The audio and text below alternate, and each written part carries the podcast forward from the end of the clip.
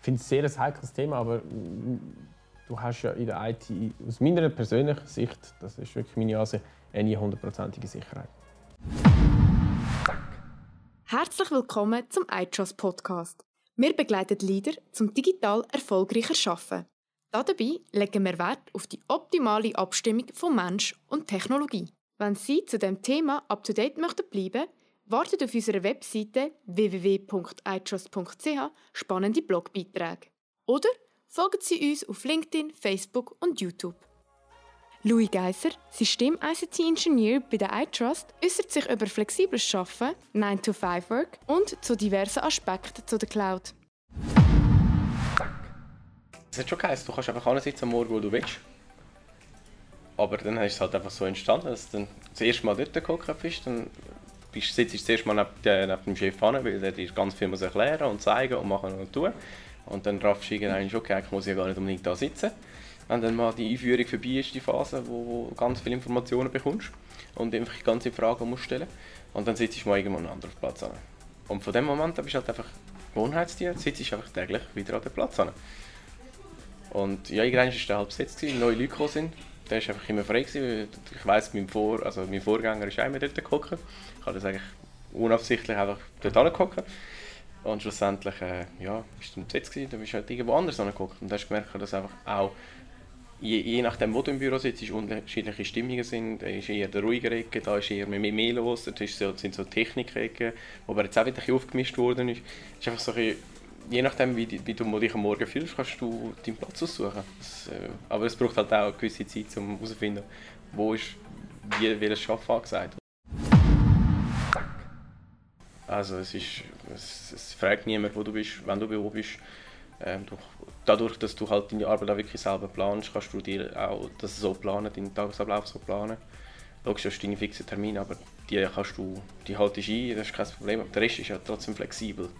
Also da kannst du ja dann trotzdem am Abend arbeiten, dann gehst du um zwei heim und kannst am Abend wieder weiter arbeiten bis um 11 Uhr, weil du gefunden hast, okay, ich kann jetzt heute Nachmittag zum Coiffeur wählen und wieder einkaufen, waschen und äh, gehst nachher heim und schaffst von dort aus, sagen wir, vom 8 Uhr weiter bis um 11 Uhr nochmal. Ähm, da sagt kein Mensch etwas, fragt auch niemand.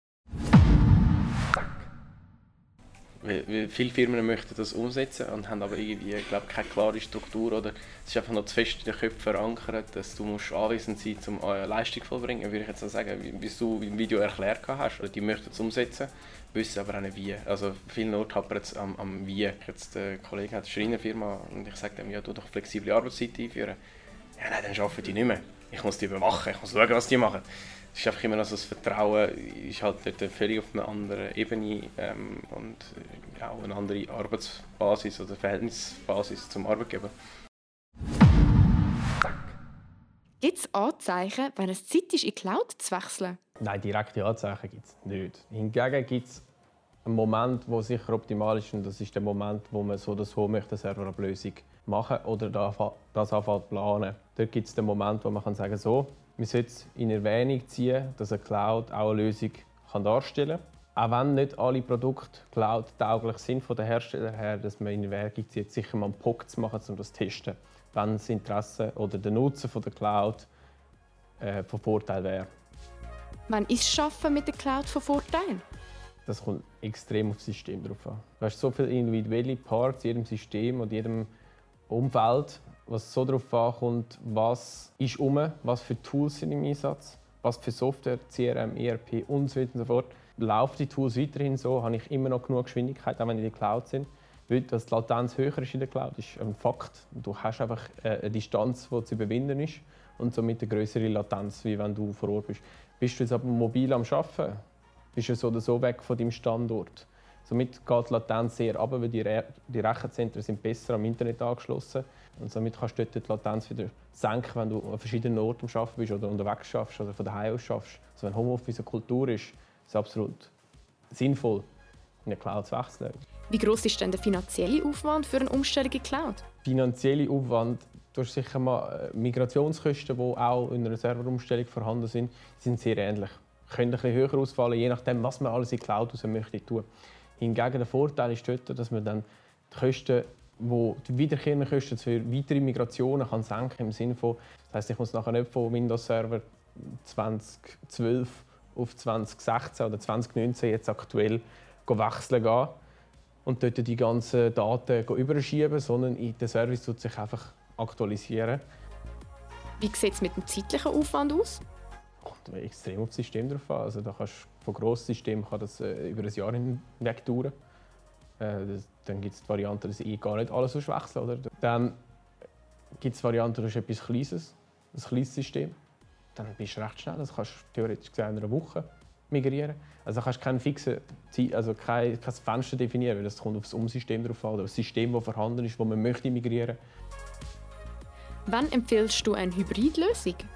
Ich habe vorher mal davon geredet, dass wir die sogenannte Software haben, die nicht unbedingt cloudfähig sind, wo Probleme haben, sobald sie in der Cloud sind. Und ab dem Zeitpunkt, wo du so eine Software im Einsatz hast, musst du dir überlegen, dass, dass die ja nicht im Cloud funktioniert. Entweder machst du dann eine Hybridlösung oder setzt in dem Moment äh, auf eine neue, neue Software, die cloudfähig ist. Und dann wäre eine Hybridlösung absolut auch ein Vorteil, weil meistens ist ein neues CRM oder ein ERP enorm aufwendig in eine Firma hineinzukriegen. Das ist mit riesigen Aufwand verbunden, riesigen Kosten verbunden und somit ist dort sinnvoll, zum Beispiel ähm, eine Hybridlösung zu fahren. Wie reagierst du, wenn ein Kunde an der Sicherheit der Cloud zweifelt? Ich finde es sehr ein heikles Thema, aber du hast ja in der IT aus meiner persönlichen Sicht, das ist wirklich meine Ansicht, eine hundertprozentige Sicherheit. Also hundertprozentige Sicherheit kannst du nie machen. Du kannst eine sehr hohe Sicherheit gewährleisten, aber schon nur zum 99% erreichen Sicherheit geht man ein Budget ein, auch wenn man es lokal möchte. Das ist unmenschlich. Wir schauen mal Banken an, was die an Geld ausrühren für IT. Da gehen wir im Millionenbereich rauf. Das heißt, auch eine lokale IT hat ganz viele kleine Sicherheitslücken, die man in Kauf nimmt, weil man einfach das Budget gar nicht kann zur Verfügung stellen und das System so sicher machen. Und jetzt der Vorteil nicht an der Cloud ist, dass im Hintergrund das alles schon aufgebaut ist. Das steht ja schon. Somit hast du Dort sind viel mehr Gelder im Hintergrund tätig, wo, wo das aufgebaut haben und somit auch schon enorm hohe Sicherheit können gewährleisten können, was du in deinem Netz nicht kannst. Es ist eine Frage von, wie ich es konfigurieren kann. Ist eine Cloud genau gleich sicher wie ein lokales Netz? Wenn nicht sogar sicherer. Es Unternehmen, bei denen eine Umstellung in Cloud keinen Sinn macht? Eine komplette Umstellung gibt es vielleicht Firmen, die eben aus Grund von Daten oder gewisse Sachen keinen Sinn machen oder nicht erwünscht ist.